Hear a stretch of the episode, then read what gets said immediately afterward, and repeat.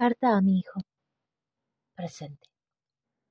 Amado hijo, desde que crucé por 2015 el Océano Atlántico, he tenido un nudo atravesado en mi garganta, una culpa de haber seguido la voz de mi alma en contra de todas las voces externas, de amigos y familia que creían yo cometía una locura, que si era mala madre, y un sinfín de etcétera, etcétera.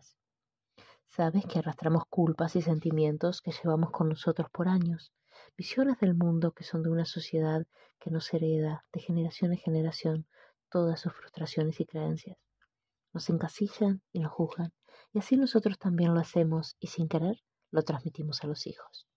Yo con mi cruce al Caribe te he querido, en parte, liberar de creencias y liberarme a mí también, ya que seguí la voz de mi alma, tenía que hacer ese viaje, tenía que cruzar el Océano Atlántico y limpiar mis heridas de aquella joven que perdió sus padres y se sintió quebrada, y que luego perdió su compañero y se volvió a sentir quebrada, y al quedar contigo pequeñito, tuvo que librar mil batallas, que gracias a mi natural resiliencia y a tu sonrisa clavada en mí, supe atravesar alegremente. Hoy he sanado esa situación de atasco. Hoy te escribo para enterrar y transformar aquel dolor, aquel nudo a la garganta, aquel desasosiego. Hoy transformo ese hueco en el estómago, esa lágrima imparable, para que se haga luz de sanación entre tú y yo, para que todo lo que has atravesado desde entonces haya valido la pena. Hoy me doy permiso para sentir dicha en aquella travesía, por aquel aprendizaje. Te pido una vez más perdón si te hice daño.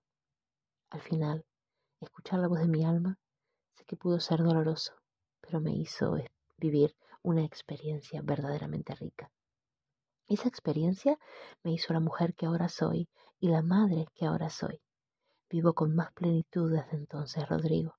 Tomo entonces, o desde entonces, mejores decisiones y tengo más herramientas para decirte con convicción que sigas imperiosamente la voz de tu alma, que no escuches a nadie más que tu propia voz interior, no las voces de tu ser racional, no las de tu cabeza, sino las de tu mago interno, las de tu corazón, tu corazón, ese mago interno que habita en ti.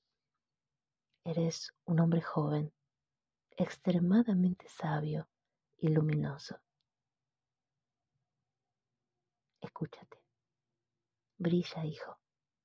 Y gracias por todos estos años después del cruce al océano.